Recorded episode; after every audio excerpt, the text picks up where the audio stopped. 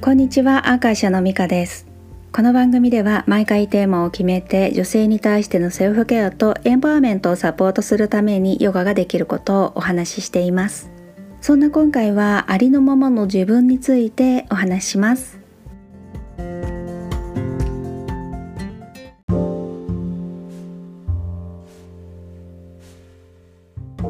ありのままそのままでいいんだよっていうような自己肯定をわざわざすることに対する違和感があって私は自分っていう意識について定義する時頭で認識している自分と本質的な自分っていうことを分けて捉えてるんですね。だからありのままの自分っていうのはどっちのことかなって考えちゃったりするんですね。本質的な自分というねコンセプトはヨーガスートラ的には普段の生活の中ではね見ることができない。つまりわからないっていう風に言ってるんですね。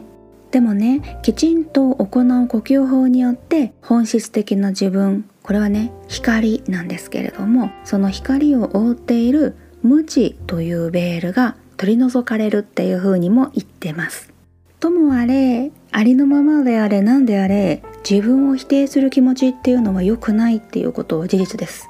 それでも教育とか社会の在り方の中でこうあるべきっていう指標が厳しく細かくあって人と違うことは良くないって潜在意識に植え付けられてきた人は多いんですね。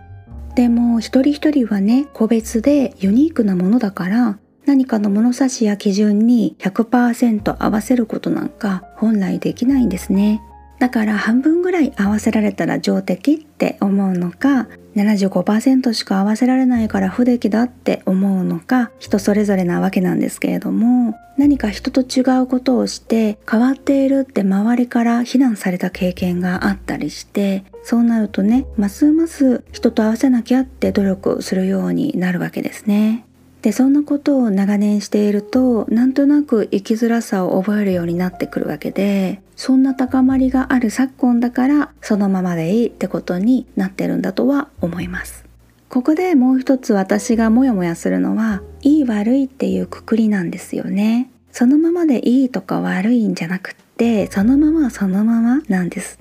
ただこうなんだな。ああこう考えるんだな。こう選択しちゃうんだなみたいに認識するだけっていう風にね考えていてそのままを受け入れるとかねそれともちょっと違う。ただ認識するだけっていう風に考えてるんです。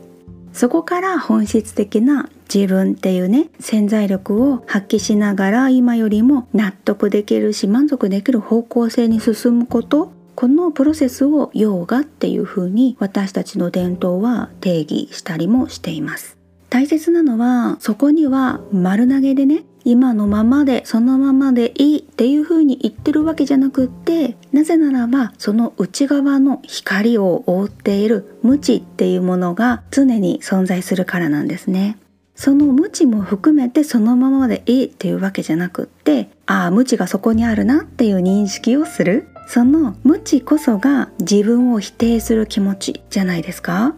だってどんなに否定したいとしても自分は自分でしかないから今そんな風に捉えているのが自分なんだっていう認識。これもねいい悪いとかじゃなくてただ認識するだけ。マインドフルネスの定義がゆるふわキラキラになるとありのままでいいんだよみたいな解釈になるんだけれどももう少しドライな感覚なんじゃないかなっていうふうに私は受け止めているんですね。でそこから自分を否定するっていうねセルフネグレクトをやめるためにはそういった捉え方をしている今の自分自身の思考の汚れをきれいにすることしかないこの汚れっていうのがまあ無知なわけなんですけれどもこのことが徹底的に呼吸に集中するヨガの練習なんです。皆さんはどうお考えになりますか？そんなわけで今日はここまで。またお会いしましょう。ミカでした。